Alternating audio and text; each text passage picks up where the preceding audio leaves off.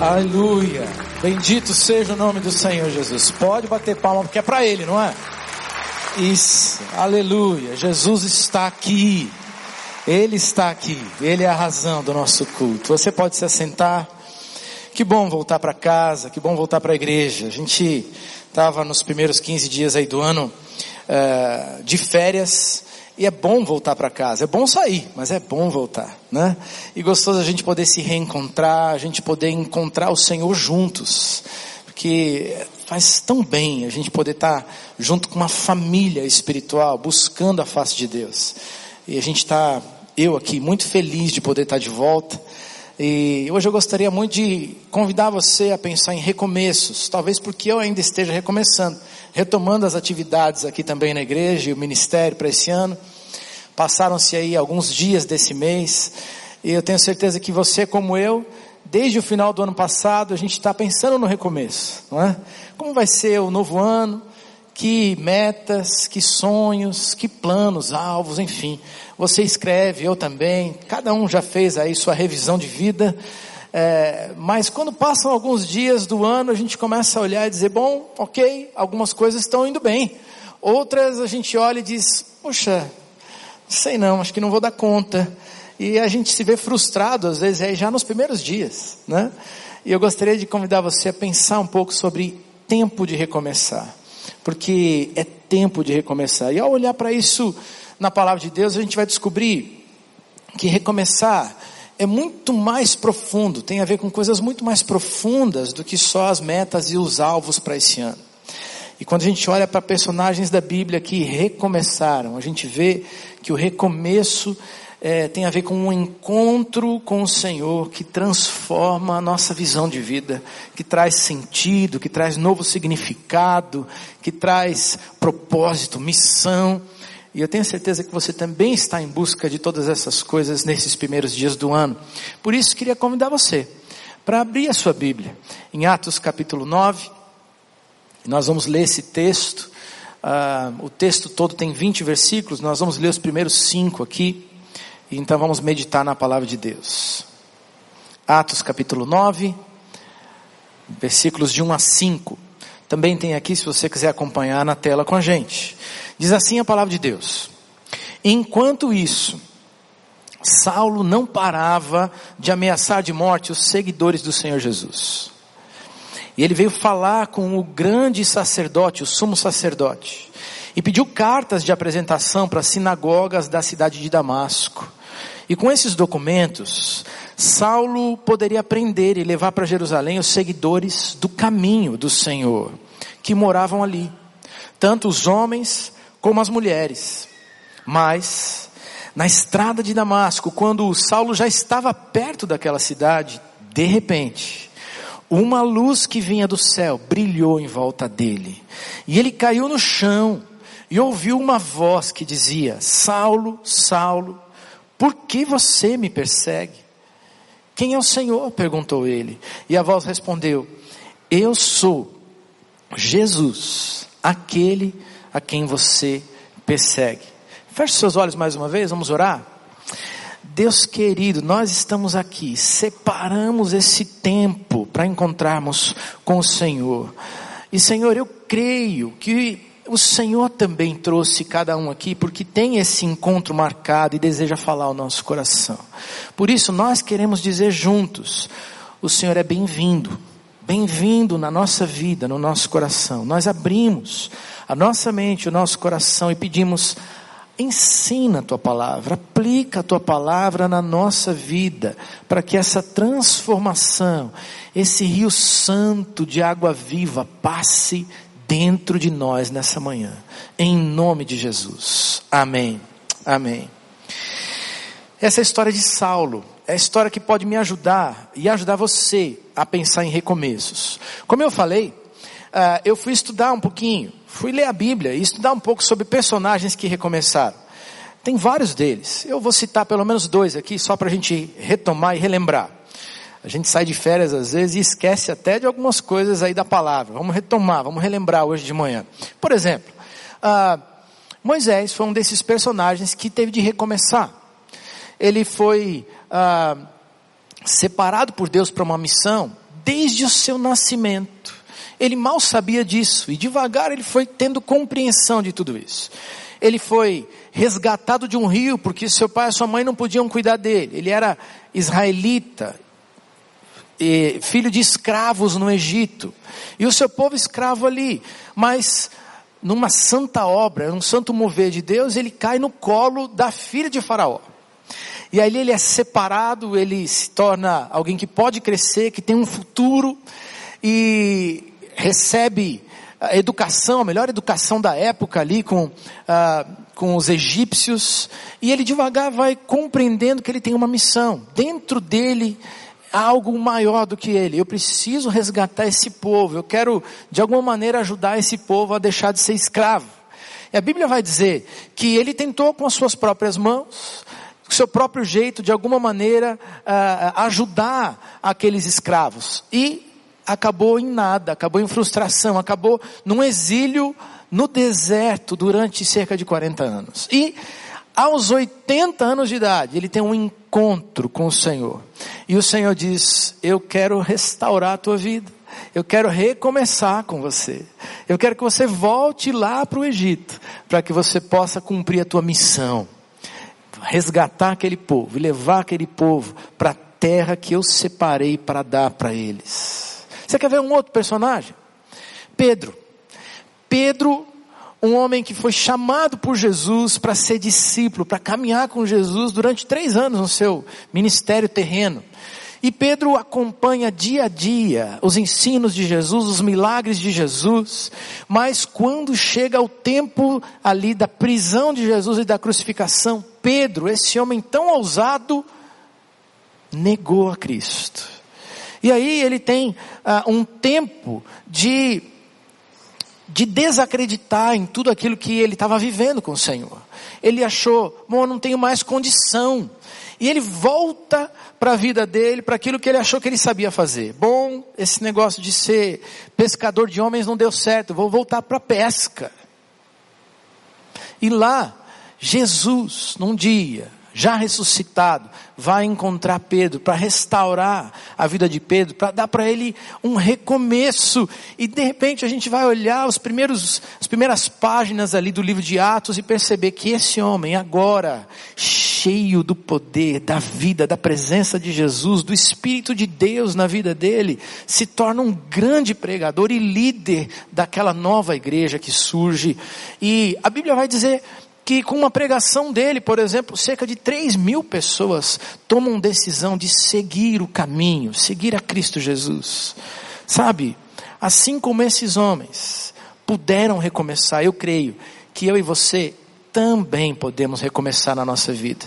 É tempo de recomeçar. Jesus quer nos ajudar a ter um tempo de recomeço. Ainda dá tempo. Passaram-se alguns dias de janeiro. Talvez algumas metas já tenham sido frustradas, mas ainda dá tempo. O Senhor tem algo para você nessa manhã. E a pergunta que ficou no meu coração quando eu olhei essa história sobre a conversão de Saulo foi: como nós podemos recomeçar? Como é? De que maneira a gente pode dar passos, decisões, para que o recomeço seja uma verdade na nossa vida?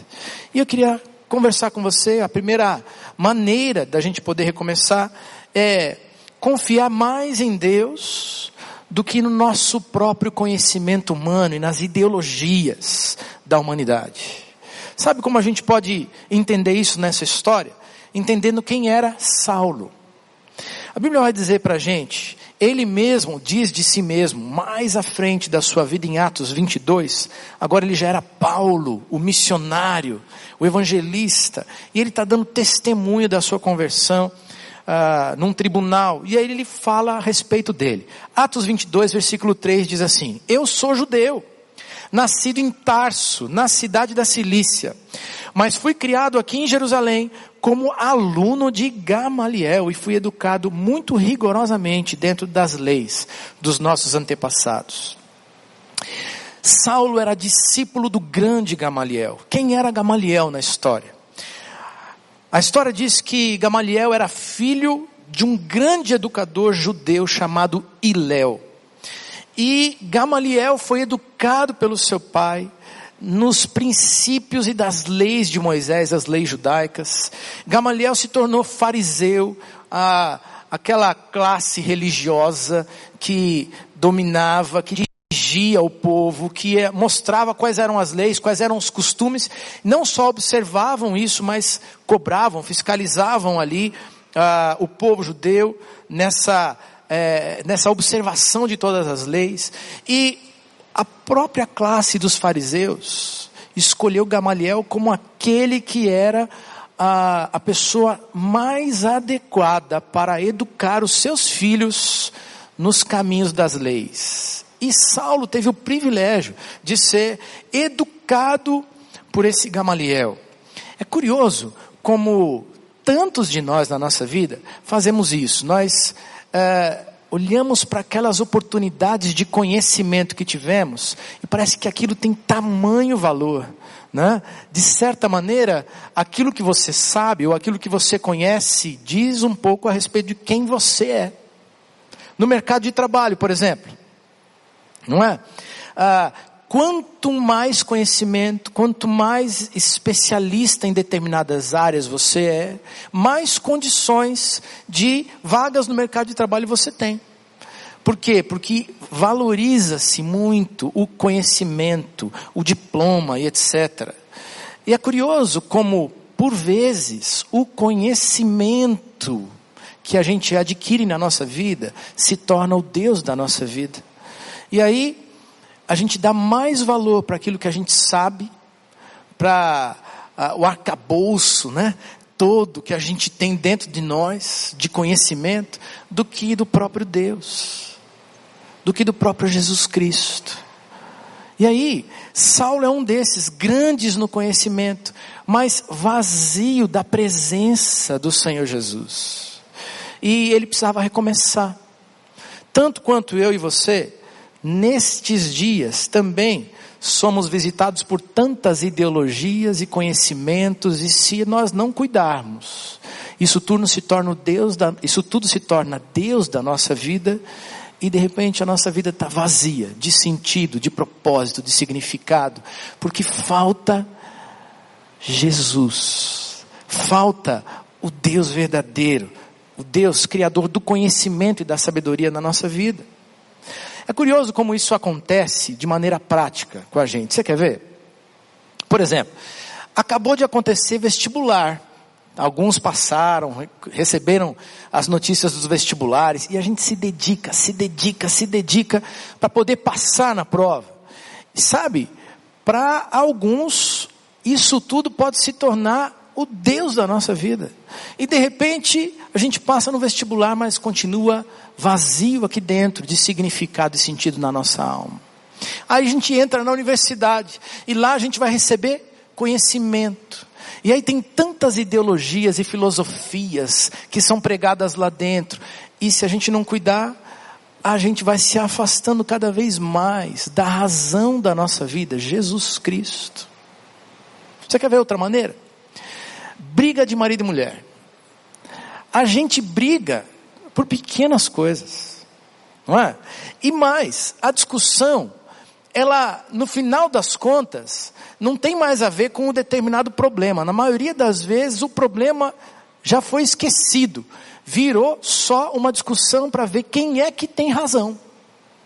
E aí a gente discute, discute, discute, discute, para no final descobrir, tá vendo? Olha, ó, eu tinha razão. E no final de tudo isso, sabe o que acontece? Você fica com a razão, mas não fica com o amor da sua vida. Porque o amor fica longe de você.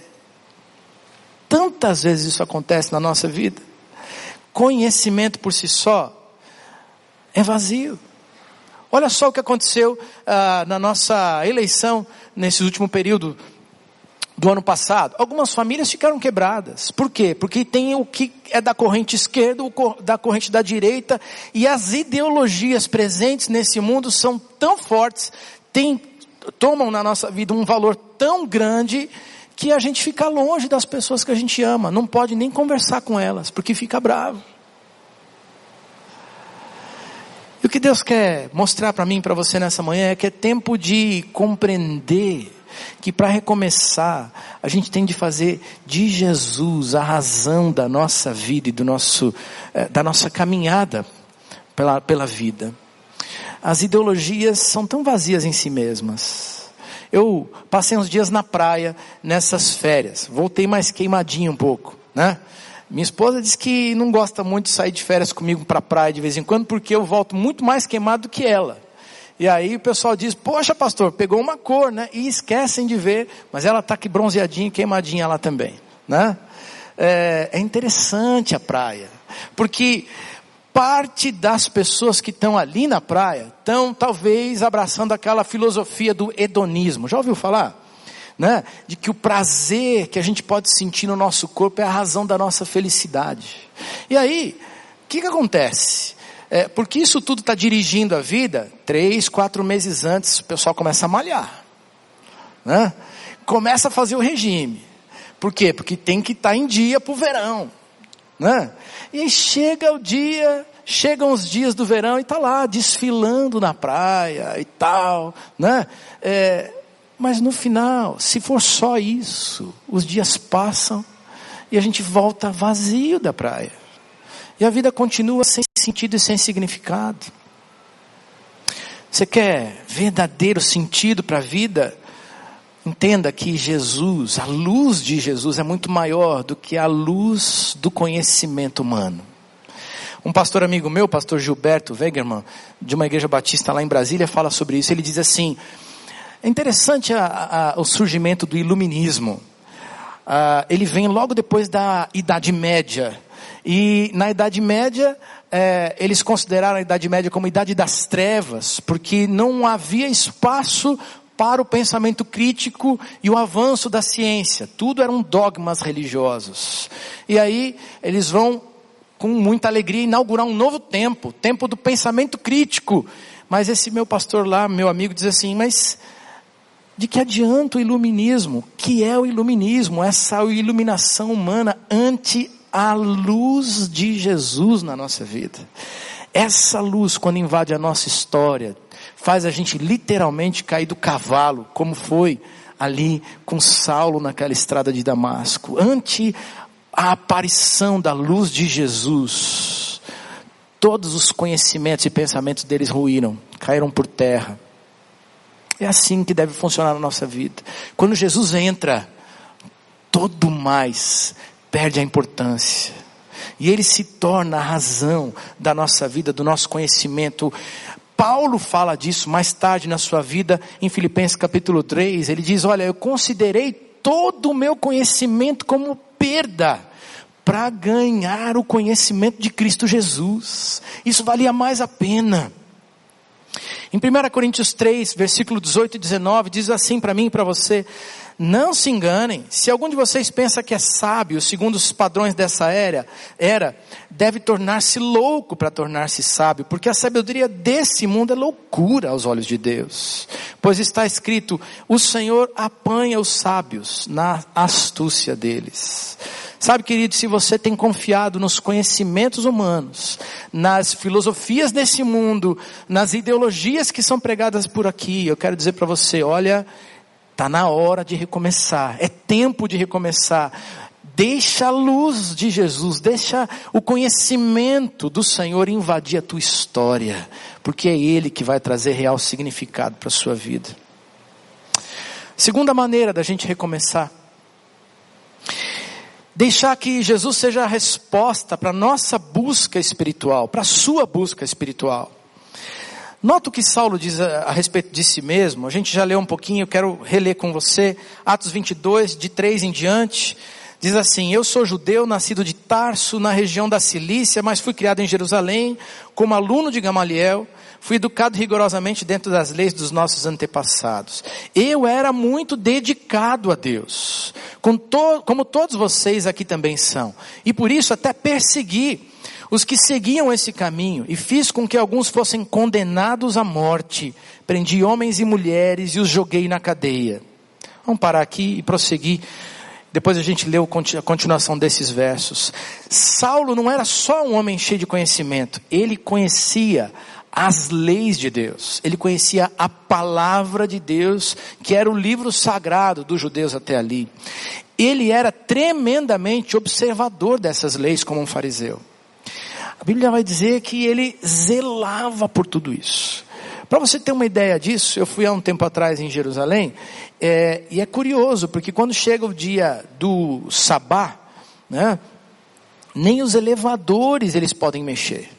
Tamanha é a, a seriedade da, da, do cumprimento das leis. Se diz que não pode fazer esforço, não faz esforço. Então eles programam tudo para que o elevador pare em cada andar, para que ninguém tenha que apertar o botão para dizer eu vou no terceiro, eu vou no quinto, eu vou no sétimo. E aí o elevador para, porque tem de observar as leis. Saulo era um observador dessas leis.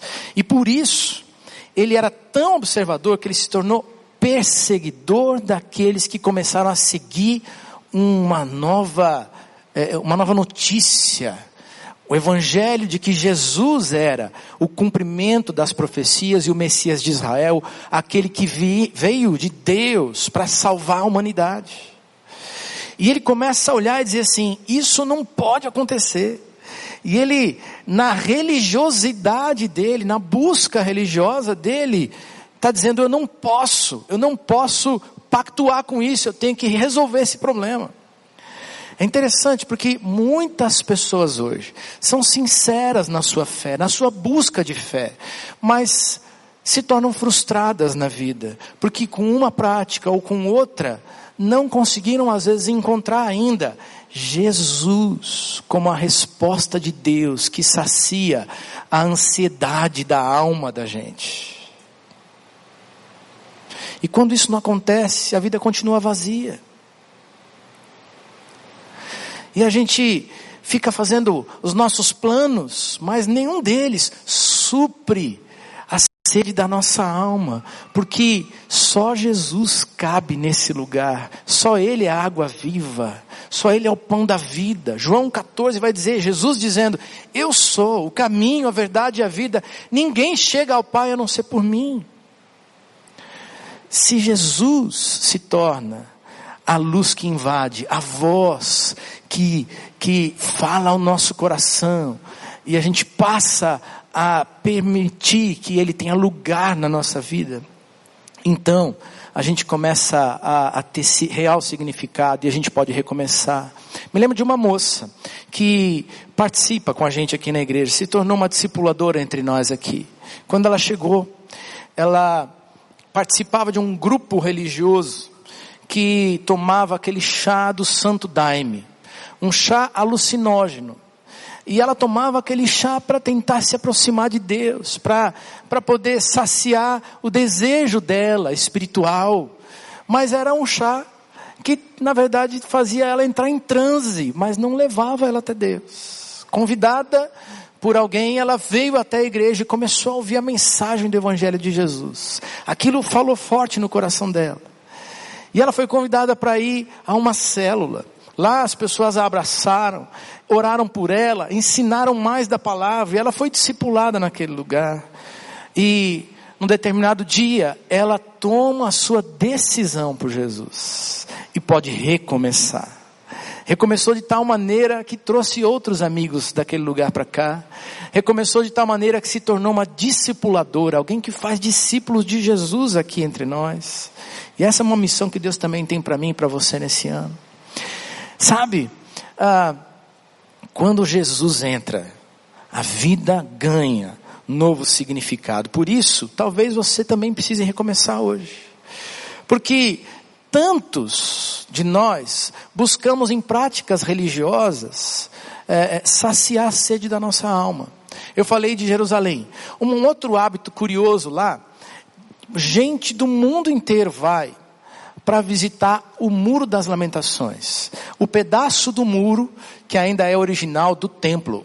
Né? E as pessoas vão até aquele lugar, é, acreditando que naquele lugar, naquele templo, Deus vai ouvi-las. Então elas vão, elas pegam alguns papéis, escrevem seus pedidos, colocam na, na, na na brecha entre as rochas do muro, colocam as mãos naquele muro e fazem aquela oração, acreditando que o muro está naquele lugar e o muro vai saciar, vai ter resposta, vai ter direção para a sua vida. E sabe, queridos, não é nem lá, nem nos montes que tantos, é, é tantos que seguem a Jesus hoje, aqui mesmo no Brasil, a gente vai para a montanha, ou alguns vão para a montanha para orar, acreditando que lá no monte vai ter a presença de Jesus e a resposta. E também não é necessariamente no seu quarto, acontece quando a gente ora em nome de Jesus e a gente fala com Deus Todo-Poderoso. Não é a, a, a estratégia da oração, mas o Deus que ouve a oração, que vai estender a mão de graça sobre a nossa vida e vai nos ouvir e vai nos abençoar. Tantos e tantos hoje ah, acreditam que colocar é, a mão no copo d'água e fazer uma oração no copo d'água, ou pegar determinado lenço ou toalha, ou sei lá qual é a prática espiritual ou religiosa, vai resolver a sede da sua alma, quando na verdade a palavra de Deus vai dizer, a luz de Jesus, a voz de Jesus invadindo o nosso ser é que vai fazer a diferença que a gente precisa. Lá na estrada de Damasco, a luz de Jesus deixou Saulo cego. Versículo 4 do capítulo 9 de Atos diz assim: Ele caiu no chão e ouviu uma voz que dizia: Saulo, Saulo, por que você me persegue? Quem é, Senhor? perguntou ele. E a voz respondeu: Eu sou Jesus, a quem você persegue. E sabe, numa outra versão ainda vai dizer algo no versículo 5.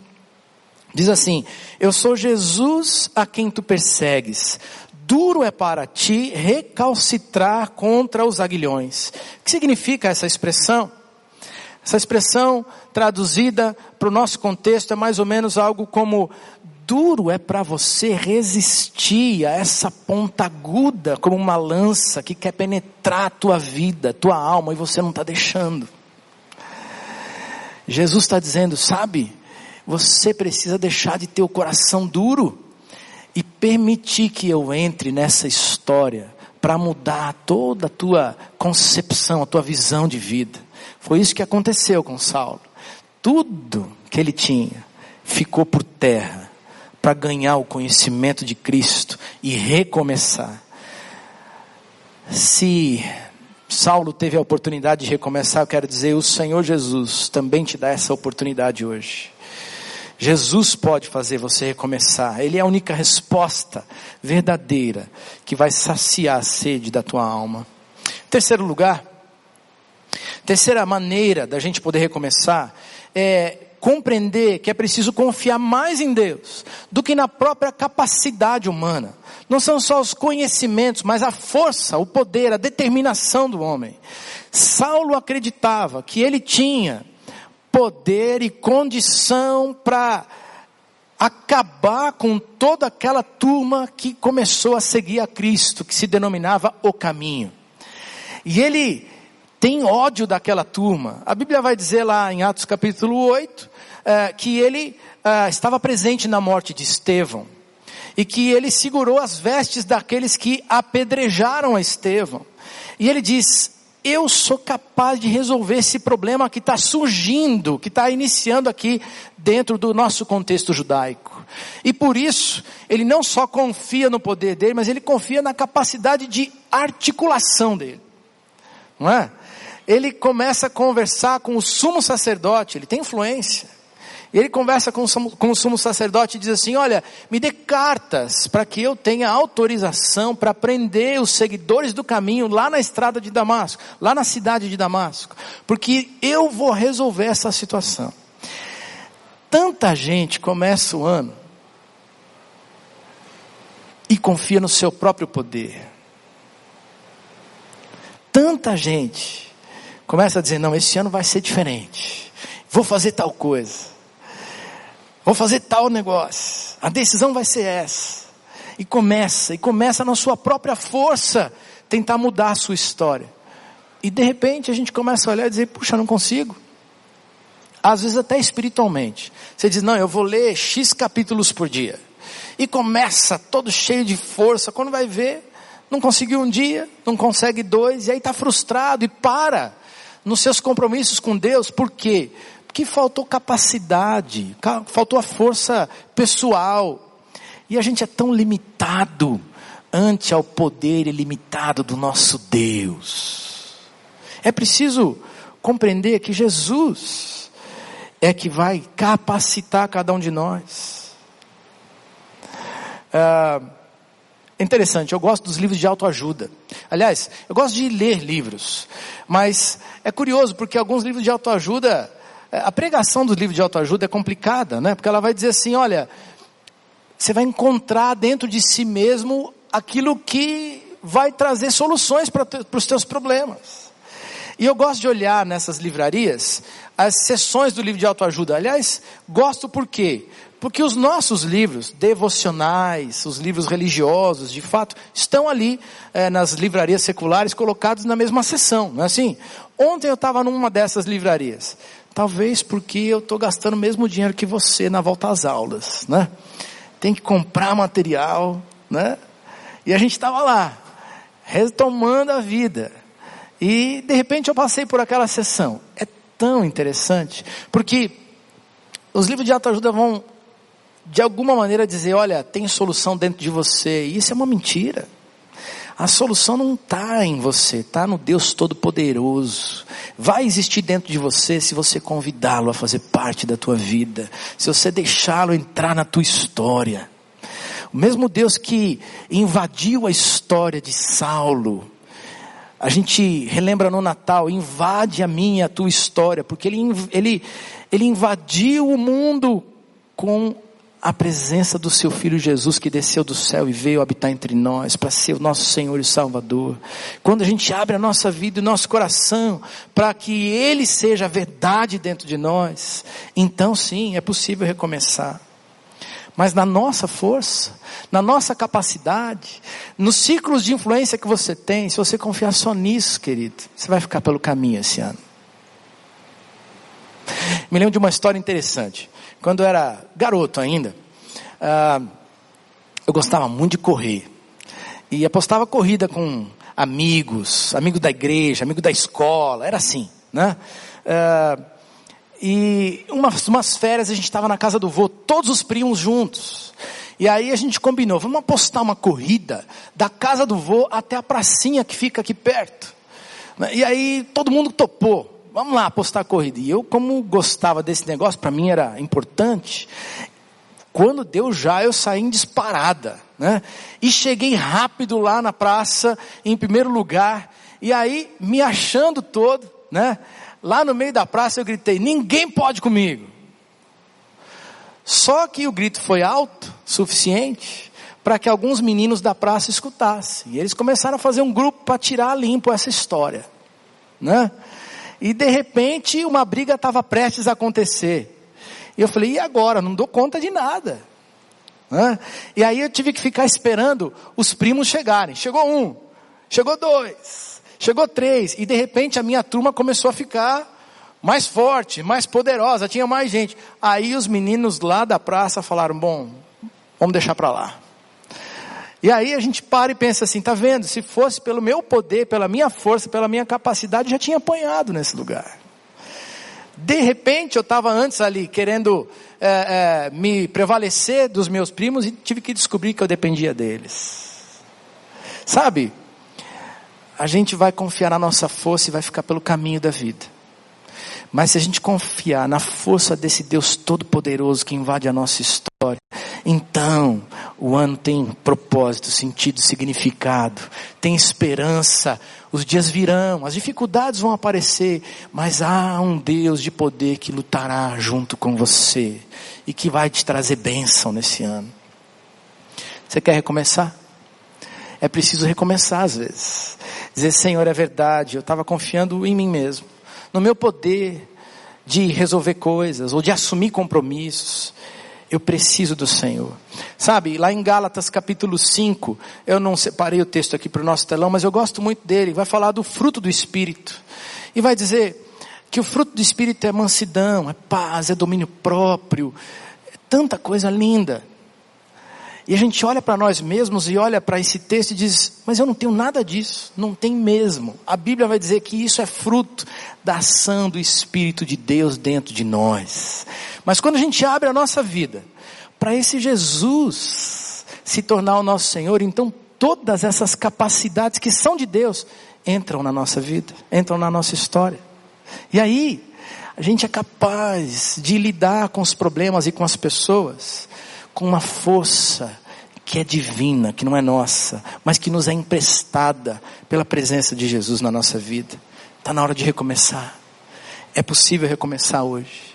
Em último lugar, a última maneira da gente recomeçar é entender que para que o recomeço de fato aconteça, é preciso obedecer ao Senhor e na obediência a gente tem novas e muito mais profundas experiências com Deus. E aí a história continua. Versículo 6, a voz de Jesus falando com Saulo, diz assim: Levante-se, entra na cidade, e ali dirão a você o que deve fazer. E interessante que o poder que a gente falou ali, né? Saulo, no alto do seu poder, caiu do cavalo e agora estava cego e não tinha nem condição de chegar na, na cidade, tinha que ser ajudado pelas pessoas. Ele teve que decidir se ele obedecia ou não àquela voz.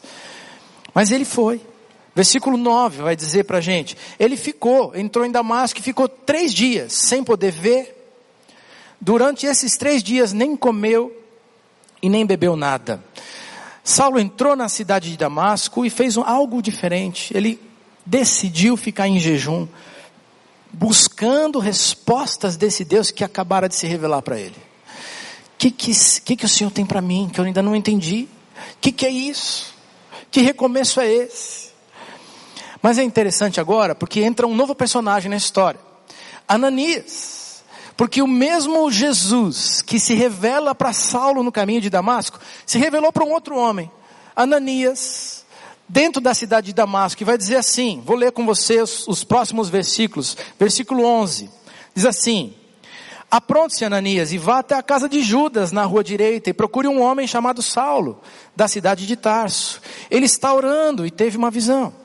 Nela apareceu um homem chamado Ananias, que entrou e pôs as suas mãos Ananias, que entrou e pôs as mãos sobre ele, a fim de que ele pudesse ver de novo. E Ananias então respondeu: Senhor, muita gente tem me falado a respeito desse homem e de todas as maldades que ele fez em Jerusalém com os que creem no Senhor. E agora, ele veio aqui em Damasco com autorização dos chefes dos sacerdotes para prender todos os que te adoram. Mas o Senhor disse para Ananias: Vá Pois eu escolhi esse homem para trabalhar para mim, a fim de que ele anuncie o meu nome aos não-judeus, aos reis e ao povo de Israel. Eu mesmo vou mostrar a Saulo tudo o que ele terá de sofrer por minha causa. Não foi só Saulo que teve que decidir se obedecia à voz e teria novas experiências com Jesus, mas Ananias. E Saulo, mais à frente da sua vida, como Paulo agora, também fala de Ananias e disse: esse homem era temente a Deus, era fiel a Deus, era seguidor de Cristo. Uh, e esse homem foi usado para me curar e para me ajudar naquele momento. Mas Ananias teve de tomar sua decisão, mesmo sendo já alguém que seguia Cristo. Quero dizer para você que também nós Muitas vezes, nós que já somos crentes, já que, vi, que estamos vindo à igreja, que conhecemos a Cristo, muitas vezes uh, nos deparamos com novos desafios de Deus para nós e aí nós temos medo. E o medo nos faz parar e não obedecer ao chamado e à voz de Deus e a tudo aquilo que Deus tem para nós. E quando isso acontece, a gente perde a bênção de ter experiências mais profundas com Deus. Saulo decidiu obedecer. Ananias também. E o final da história é tão lindo. A Bíblia vai dizer que Ananias entra no quarto onde Saulo estava. Chamou esse homem de irmão. Saulo, meu irmão, Deus me enviou aqui para orar por você. Ele impõe as mãos sobre Saulo. Ele ora por Saulo. E algo novo de Deus acontece. A Bíblia vai dizer que ah, algo como escamas caem dos olhos, das vistas de Saulo, ele recupera a visão.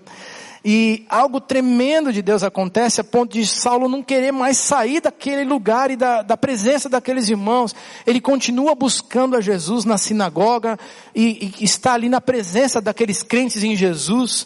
E a Bíblia vai dizer no início do próximo capítulo que Saulo se torna um pregador do Evangelho, dando testemunho que Jesus é a resposta, que Jesus é a, a salvação para todo aquele que crê. Sabe, queridos, uh, nós precisamos aprender a obedecer para ter experiências mais profundas com o Senhor. Estou terminando meu tempo aqui, mas me lembrei de uma história. Eu era membro dessa igreja já. Eu era um adolescente aqui nessa igreja, a gente tinha uh, o nosso templo ali no ginásio naquela época. Meu pai era um pastor aqui, dirigia uh, o louvor e a adoração da igreja, conduzia os cultos assim como o pastor Paulo Davi hoje faz. E eu era um adolescente, eu já tinha os meus conhecimentos de Deus aqui. Uh, mas o fato de ter conhecimento de Cristo não me levava a ter experiências profundas com Ele ainda. Tanto que durante os cultos eu fiz um negócio horrível, horrível até de contar, não me orgulho disso não, tá? É, mas eu trazia uma televisãozinha pequena, colocava no meio da Bíblia, e enquanto o culto acontecia, eu estava curtindo outra coisa. Né? E os esportes eram o Deus da minha vida e ficavam ali tomando lugar de Jesus. Até que um dia, num retiro de jovens dessa igreja, quando eu já estava no meu segundo ano de administração, uh, o Senhor fala comigo e diz assim: Marcílio, você está no lugar errado, cara. Não te chamei para ser administrador, te chamei para ser pastor. Você tem que ir e se preparar para a obra do ministério que eu tenho para você. E foi ali que eu tive que tomar minhas decisões e começar a parar com práticas que não tinham nada a ver com o que Deus tinha para mim e começar a me separar para obedecer à voz de Deus, para que a vida pudesse realmente ter significado. E foi assim que devagar eu fui me tornando um estudante, depois um pastor e posso estar aqui com você. Quero dizer para você que obedecer a Cristo não significa que você vai se tornar um pastor mas que é preciso ouvir a voz de Deus e escolher se vai obedecer ou não. Mas quando você escolhe obedecer, o Senhor vai abençoar a tua vida e vai fazer de você uma bênção no lugar onde você está, com os conhecimentos que você tem, e você vai ser instrumento de Deus nessa cidade, no seu trabalho, na sua família e no mundo. Mas é preciso escolher obedecer. Se você não faz essa escolha, você vai continuar confiando em si mesmo, ou nas práticas religiosas, ou nos conhecimentos dessa vida, mas vai perder o melhor da festa. Porque só com Jesus a vida recomeça de fato. Só com Jesus a gente pode ter sentido, felicidade, razão de viver. Por isso eu queria orar com você nessa manhã hoje. Queria orar com pessoas que estão nesse lugar, vieram aqui para se encontrar com Cristo, e de fato o Senhor está entre nós, e o Espírito está falando aqui, falou ao seu coração, e está dizendo: olha, é com você, hoje é teu tempo de recomeçar, hoje é o teu tempo de recomeçar. E se a voz de Deus está falando ao seu coração, eu queria convidar você para ficar de pé e para tomar tua decisão com o Senhor hoje. É tempo de recomeço. Fica de pé no seu lugar, se você está dizendo, olha, é verdade, a palavra de Deus está falando ao meu coração, hoje é tempo de parar de confiar em mim mesmo, é tempo de parar de confiar nos conhecimentos humanos, na sabedoria humana, nas ideologias desse mundo, é tempo de confiar em Jesus, para confiando a minha vida nele, descobrir real sentido e significado. E para alguns de nós, inclusive crentes, talvez seja aquela aquela voz que diz: olha, é tempo de obedecer. Não só de vir e cultuar, mas fazer ajustes na vida. Para que você se torne um praticante da palavra de Deus e não só alguém que conhece a palavra de Deus. O Espírito Santo falou no seu coração, você pode ficar de pé no seu lugar. Eu queria orar com você nessa manhã. Deus está falando com você, eu tenho certeza disso. Tem muito mais gente que está eh, é, precisando de um recomeço com o Senhor. Se você entende essa mensagem, se é com você, eu queria chamar você para vir aqui, corajosamente, rapidinho, sai do seu lugar, vem aqui, a gente quer orar junto. Tem um povo que quer te abraçar, que quer te ajudar nessa retomada, nesse começo, nesse recomeço de jornada. Sai do seu lugar, você que ficou de pé. Pode vir aqui, talvez lá na galeria, bem rapidinho, a gente tem ainda alguns minutos para terminar o nosso culto, mas a gente não pode perder a bênção de fazer um novo compromisso de vida com Jesus. É Ele quem vai fazer com que tudo tenha sentido e significado. Esse é teu tempo. O tempo de recomeçar, tempo de descobrir de Deus novas coisas. Sabe?